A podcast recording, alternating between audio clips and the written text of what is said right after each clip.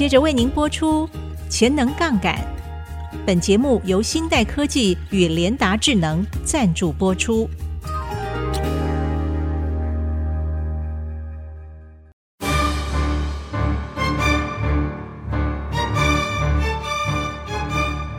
一个支点，撬动企业未来。主持人谢美芳为您访问专家，分享职涯教育训练，聚焦策略心法，迎战实物考验。欢迎收听《潜能杠杆》。欢迎听众朋友收听我们的新节目《潜能杠杆》，我是阁主谢美芳。那么今天第一集节目的播出，为您邀请的正是我们的新代科技各自拥有事业集团营运知识 know how 的贤伉俪，一起来到节目当中。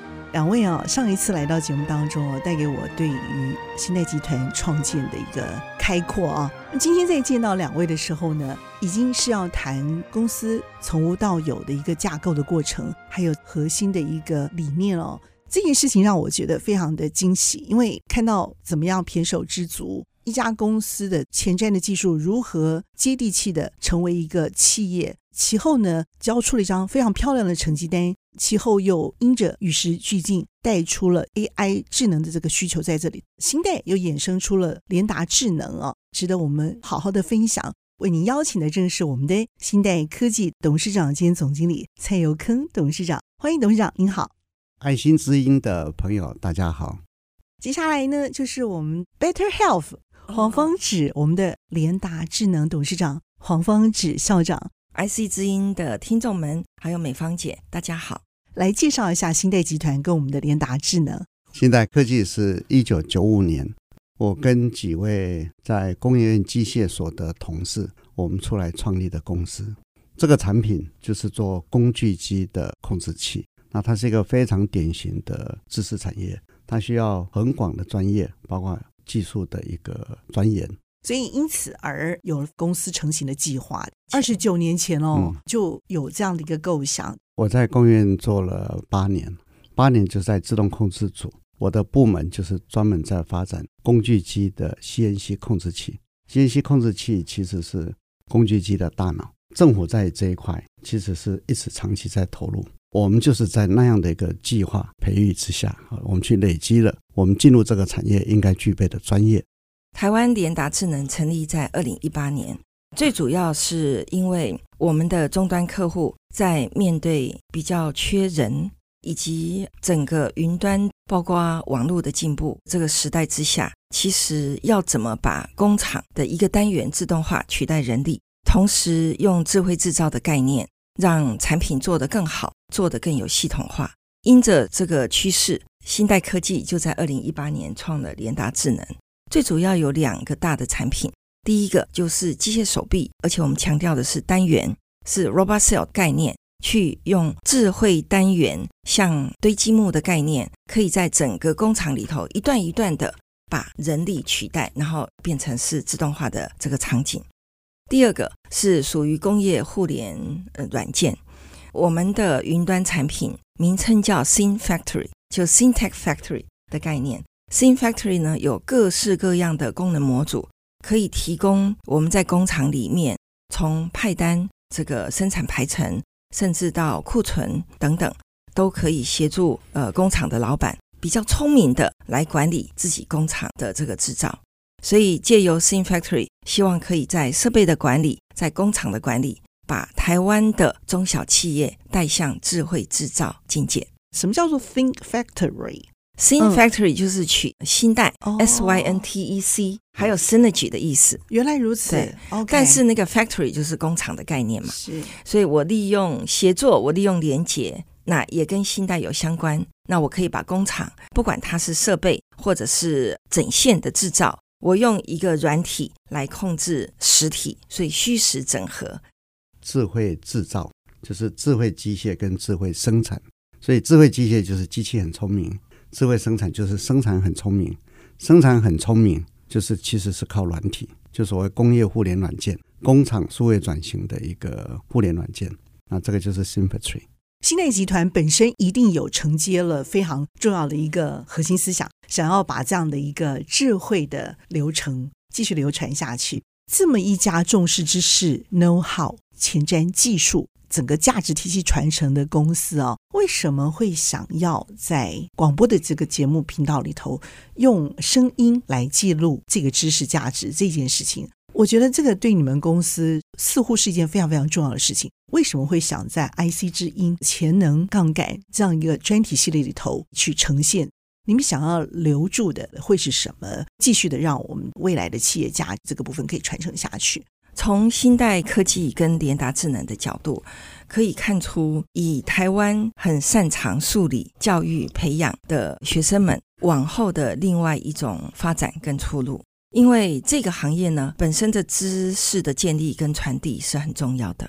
从早期刚刚公司设立的时候，聘应届的新鲜人，然后到目前为止，我们公司成立二十九年了，所以我们有聘新鲜人，但是多半就在这些知识管理跟累积已经相当成熟的部门，我们有自己的 knowledge，或者是新代学院，可以把新鲜人不断的去做培育。因此，我可以找新鲜人进来。可是，如果面对比较是新的领域，或者是我的学习领域还没有建立出来的，那我就必须还是找即战力的人才。可是呢，对原来的新代来说，就是因为有拆迁还有原来工研院的这一群人，以他很坚强的这个 knowledge base 所创出来的控制器一个事业，才能够让台湾有一个华人控制器这样的一个光环。所以，我们其实想借这个节目声音的一个渲染跟传播力，让所有的听到的知道，台湾除了在半导体、在 IC Design 之外，其实在所谓传统的产业里头，有一支很强的，而且这支很强的这个队伍，当初也并没有想到自己可以从一路辛苦走来，创出这样子的一个 Kingdom，也就是 Everything is possible。想借这样子的一个声音的传播，除了科普教育之外，也让我们的听众知道，借自己的发想以及借知识的力量跟传递，我们可以把所有不可能的事情做到。背后已经付出了非常非常多的努力跟智慧在当中，所以董事长您其实就是身临其境的 key person，你自己经历过，你自己也想过，自己也碰过这些事情，然后我们会把这样的一个过程记录下来，把它 build up 起来，让人家听得到。是怎么样一对夫妻在各自的经营上努力？这个下半场，我们一起要打一场好球。你们不止自己享有了，自己建立起来了，你们还把它分享给更多的人。您的想法又是怎么样的？我很好奇。谢谢美方。其实美方是我以前工研院机械所的同事。是。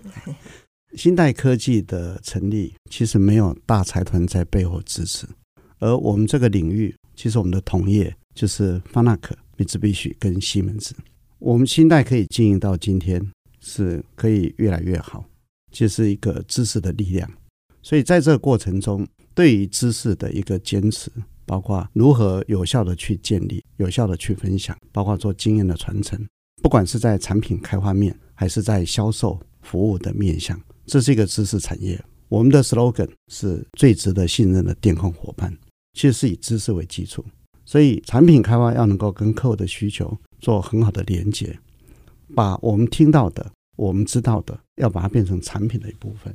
包括这个产品开发完了，我们的业务团队要能够把这个产品能够帮客户带来什么样的价值，要能够做很好的论述。我们的服务团队在面向机械厂用我们产品的时候，如何做很好的系统规划，如何做很好的机电整合。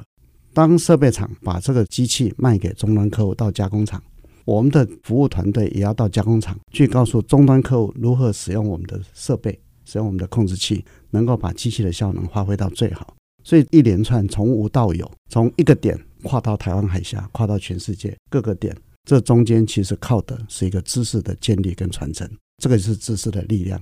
那这也是新代一路走来非常坚定的一个信念。策略的所有源头是人才到位。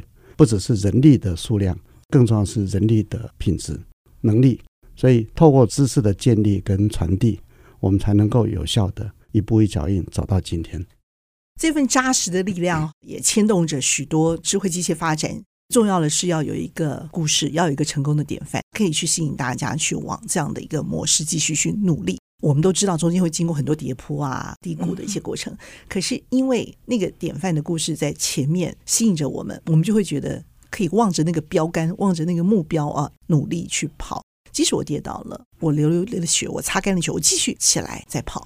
这样一个理念，其实跟集团的一个经营啊，其实是非常非常有关联。传统的企业，他可能会讲：“哎，我二代要怎么去传承？我经营事业的人脉，把这个触角从台湾布局到全世界去。”你们也是同样的方向，但是你们用了这样的一个价值传承这个做法来看这个事情，所以这跟你们经营的背景，我觉得有一点点关联。所以你们因此特别重视这一块吗？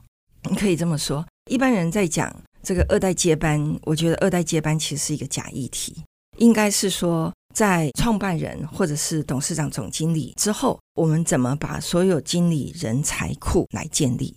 而这个人才库的建立是要有一个系统性的培育，最主要就是让我们重要的这些经理人，大家一起去上一样的课，学一样的系统性的架构。我们在过去疫情期间，因为三年都没办法出国。所以，我们其实带着自己的主管前仆后继的，把所有公司经营各个面向的课程，大概都上过一遍了。从这个策略地图开始，来建构新代第四个五年计划，新产品的研发概念工程应该怎么做？那我们就从研发处带着三个研发单位重要的核心人物，连同产品一起。所以，策略地图、新产品研发概念工程，以及在做品质的时候，你怎么去强调六个标准差？到了制造的面，要怎么去做真正的精实生产？而这里还有库存的设计，才不要把我们大笔的资金去压在仓库里面。包括人才的培育，还有甚至在销售面下，你怎么去掌握住客户那个老板心里想要的？所以这也有一个叫 Selling Logics。在面对不一样的课程的内容，我们找不一样的主管，大家一起来上课。那也因为这样子，三年甚至到四年，我们目前把顾问请到家里来，就在我们公司里实际上课，这样就可以 benefit 到更多我们的除了核心的经理人之外，课组长大家都一起来参加。我们其实也在园区，我找了几个好朋友以及相关的公司，我们也办了 HR 的这种大脑演算法。及人力资源招募的研习课程，把园区几个公司、嗯、大家都一起找来。HR 对，因为有一个比较系统性的架构，对于经理人才的建构，它也可以比较容易是完整的，而且是可以跨领域的，而且用的语言是一样的。那相对的，在我们的知识管理平台所留下来的记录，也不是只有那次去上课的人，之后的人，你就算借着云端的这些内容，也可以做后续的学习。疫情时期啊，大家会觉得好像停摆了。嗯，可是呢，我们知道台湾的企业啊，从人才的这个角度来看，我们反而在那个时期培育了更多智慧的一些内容。像你们就是很典型的。是的，是的，因为尤其是在二零二零年底哈，那是疫情开始的第一年，但是呢，那个也是新代第三个五年计划要截止的那一年。哇，第三个五年计划。对意思是我们在二一年的一月一号，我们第四个五年计划的架构路径。包括怎么去做绩效考核，应该要完备。可是因为疫情的关系，却让大家有点困在这个岛上。可是借由一个系统化、大家共同的一个学习，我觉得我们第四个五年计划反而创得更完整。节目访谈要暂时休息一下，稍后片刻再回到潜能杠杆。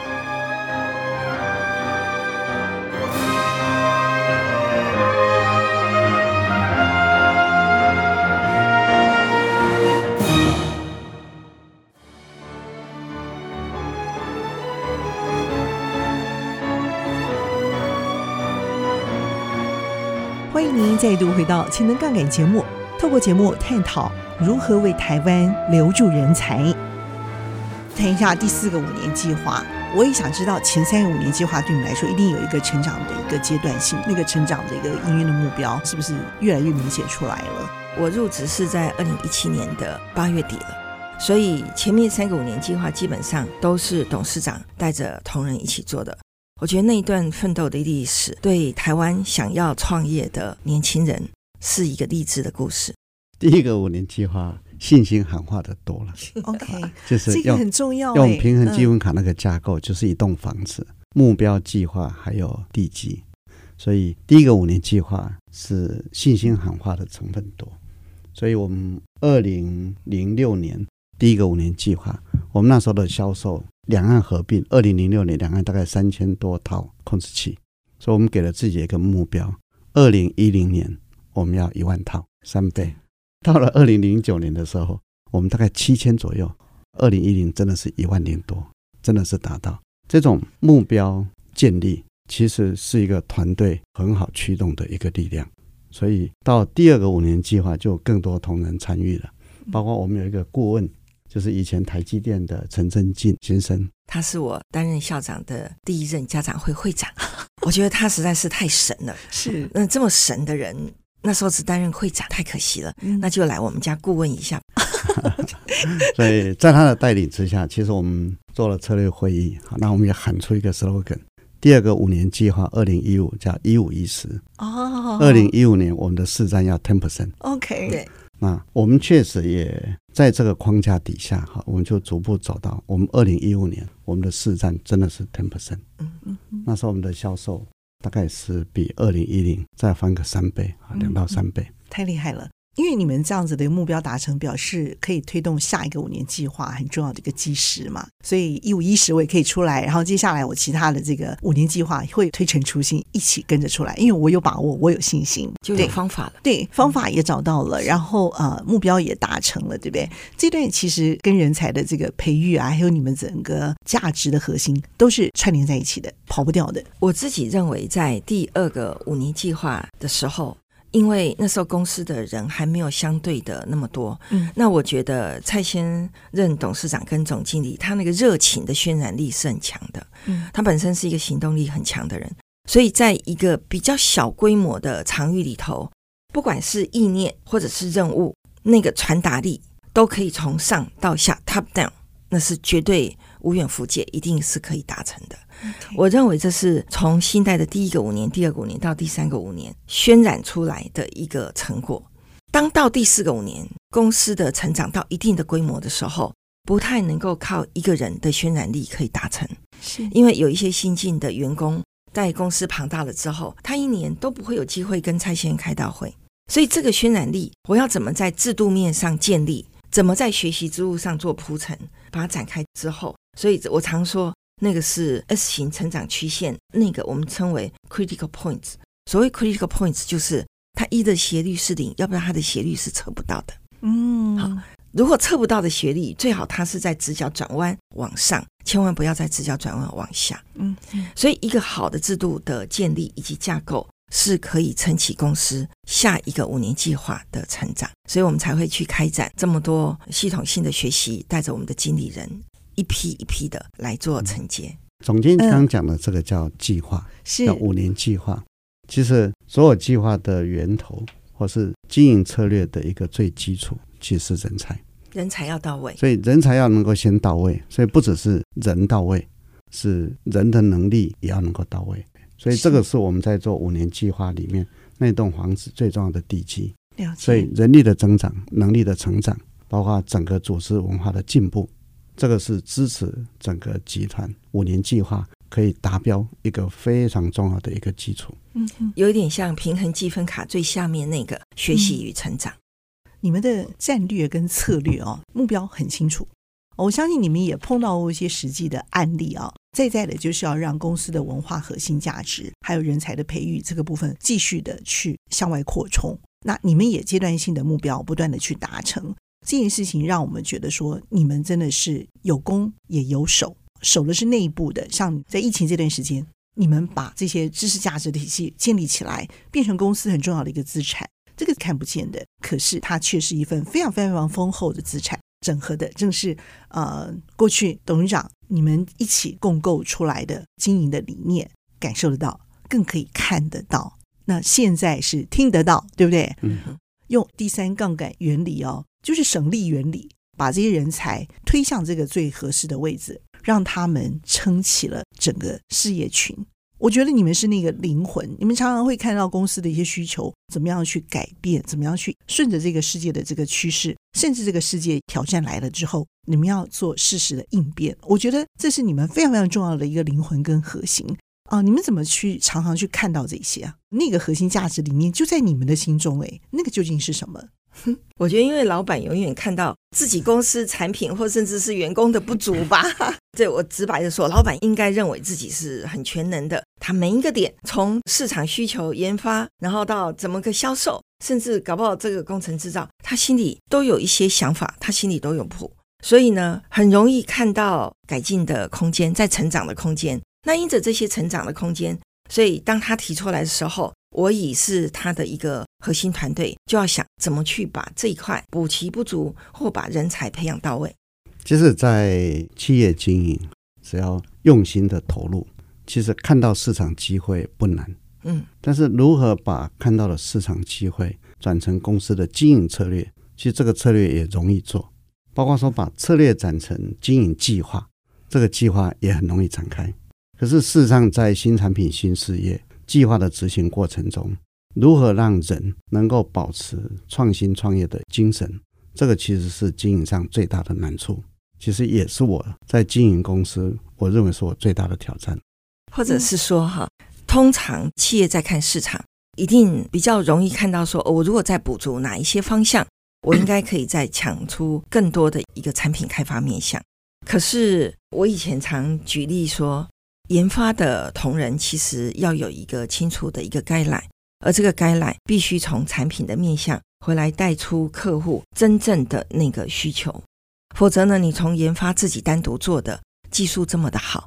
我都常开玩笑说，技术好到可以上火星了，就到了火星，发现我的客户不在火星上。嗯所以呢，当有一个一些新的产品的方向出来的时候，要善用管理工具，知道自己最独特的核心价值，人无我有的那个是什么。可是我想要达到的客户群是谁？那那个客户群就一定有我的铁粉吗？我要借由什么 channel 去达到他？我要借由这些 channel，因此我要做什么关键活动？当我这些都铺陈出来的时候，我要投资多少的成本？而我相对应的短期的 revenue 会是多少？中长期的 revenue 会是多少？你其实一个很简单的一个，我们把它叫做 lean canvas 的一种管理，它就可以让你的视野相对的比较全面，对公司在做一些策略都是一个很好的帮助。才不会投资了之后，你会发现你的效益不如你的预期。这只是举一个例子，只不过每一个知识、每一个工具的应用，基本上都是一种学习。我举一个例子，像 Lean Canvas，我们办了这么多场之后，我发现我们这几个核心的这几个，不管是经理人、科长，甚至到组长，往后再做一些新的思维的时候，他们也可以有这样子的一个架构去做剖析，然后再来提他想要的方案。怎么看你现在公司的价值？我在贡献做了八年，所以技术导向是我当年创业的一个原因。我觉得我技术最好。那刚刚方子讲的就是如何以客户为中心，所以技术要包装成产品，产品要打到客户。其实应该是反过来，是在企业经营的一个过程中，应该是去思考客户要什么样的产品。那我有没有机会包装这样的一个产品去满足我的目标客群？那我是不是具有这样的一个技术能力？这种以客户为中心的一个经营思维，其实是离开工业机械所好多年之后慢慢去积累的。那美方一直希望说我可以告诉大家我的经营成果是什么？其实经营成果是一个落后指标，更多的是要种一些善因。所以在平行积分卡的人才构面，包括流程构面。包括客户构面，最终才导到财务构面。那人才构面，其实所有所有公司经营的一个源头。公司大到一个程度，在整个养成的一个过程中，其实很容易因为分工的关系，其实每一个人的领域都是比较小的。所以，当我们公司在规划所谓建立核心价值，是从客户的观点，我有什么样的人物我有。人有我优的这样的一个差异价值，这个其实靠的是一个创新，而且是从客户的观点。那这个在执行上，如何去带领团队去满足这个？老实讲，它蛮困难的，对我来讲是蛮蛮挑战的。新代在每一个五年计划的时候呢，都会希望除了现有的产品可以大卖之外，同时要能够推陈出新的产品。这样子，我在三五年之后，同业在进步的时候。我还有一个新的一个利基点，可以去做下一步的跳跃。所以呢，新代的第三个五年计划推出来新的产品就是伺服驱动器，伺服产品。新代原先的起家是控制器，那在第三个五年计划，新的产品就是伺服驱动器，伺服产品。伺服产品进到第四个五年计划的时候，我们其实在二零二二到二零二三，伺服驱动器、伺服产品占我们公司营收超过一半以上。哇，太强了！对，你就可以知道这第三个五年计划的成功。所以呢，董事长就蔡先生，他在每一个五年计划的时候，都要去想下一个新的事业跟新的产品是什么。他常举例为养小孩，其实养小孩是辛苦的，可是如果不养小孩，你其实就没有往后的希望来看。所以我们在第四个五年计划，我们积极建立的就是联达的机械手臂以及 s i n Factory。的云端产品，借由虚实整合，加上新代原有控制器，每年数十万的控制器，借由这个两岸卖到全世界这样的一个通路，我们借由手臂再到控制器，真的是可以帮非常多的工厂做单机智慧、单元智慧，再到整场的智慧制造。这是整个新代最大的一个愿景，一个愿景，做智慧制造。这是为什么新代的控制器伺服跟马达。它可以帮单机做清楚的智慧，然后呢，再加上我们的机械手臂单元，我就可以用一个单元一个单元去取代工厂里头缺工的那一个 cell。有时候对工厂来讲，你一整条线突然换，那个成本跟可能性比较少。所以相对的，我如果用一个单元一个单元去取代像堆积木的，那么就是 everything is possible，比较容易可以达成。再加上用云端的管理，就是真正智慧制造的那个境界。所以，整个新代集团想要发展的，或现在正在进行的，其实就是这个趋势。新代以每五年一个五年计划，一步一步的去堆砌自己，从原来只是单机进到整厂的智慧。我觉得这个公司的成长，因为我是后来才进入公司，我觉得这个公司的成长是很棒的。那其实也可以是一个好的一个 model。我们希望借着工厂段。就是工业四点零的虚实整合，这个是一个必然的趋势啊。新代集团想要满足的，就是任何一家工厂，它在实现工业四点零的时候，它不用找很多人去做拼装，而是找新代加联达，我们这样的一个集团的一个产品，我们可以做到一站购足，任意组合，随插即用，降低工厂在做数位转型的门槛。这个是我们的一个愿景，最值得信任的智能伙伴。最值得信任的电控伙伴。我再补充：从新代在一九九五年设立三到五个人的小公司，到二零二四年的一月三十号，我们全球有将近一千四百位同仁。当然，总部设在新竹科学园区，我们在台中、在南科都有法人公司或者是分公司。南科有一个正博雷射。正博雷射是做镭射的设备以及镭射加工、镭射应用应用在南科里面。那同时，我们也有另外的总部在苏州跟华南。我们在二三年创了马来西亚区域总部，同时我们在二三年的十一月一号，我们创了第六个海外的子公司在印度。最主要就是当控制器卖到全世界的时候，我们同时需要在全世界有服务的据点。才能够吸引我们的客户买更多我们的控制器，因为控制器的这个专业性蛮高的。你要成为一个最值得信任的电控伙伴，信任这两个字在我们的这个领域里，你可以把它 unpack 到三个层面：一个是品质，一个是性能，最后一个是服务。服务要到位，好，所以我们在全球有六个国家，我们创了子公司。那二零二三年创的印度。今年预计还有下一波会进行，所以朝这样子的一个方向，我们第四个五年计划的目标，我们的营收预计要超过百亿。我们目前的方向还在是用自己的力量来创建这个集团，可是如果未来朝资本市场的方向，就比较有机会去 leverage 外面的生态系，做更多更广的资源。那我觉得这个是。我们新代在第四个五年计划的最后一两年，以及进到第五个五年计划的时候，应该要思考的一个面向。那我相信那个会如虎添翼，让我们跳脱出原来的这一个架构，而进到台湾最厚实的那块产业的领域。新代的第三个五年计划创的新产品就是伺服产品，而这个伺服产品在第四个五年计划的前两年开花结果。它变成超过我公司营年度营收一半以上，那我在第四个五年计划，我们创什么新产品呢？就是机械手臂单元以及云端产品。我们预计云端产品就是台湾话所谓的 “tralogy”，它绝绝对对可以带领新代的集团朝智慧制造的这个门槛，创第四个五年计划的最后，甚至第五个五年计划的新契机。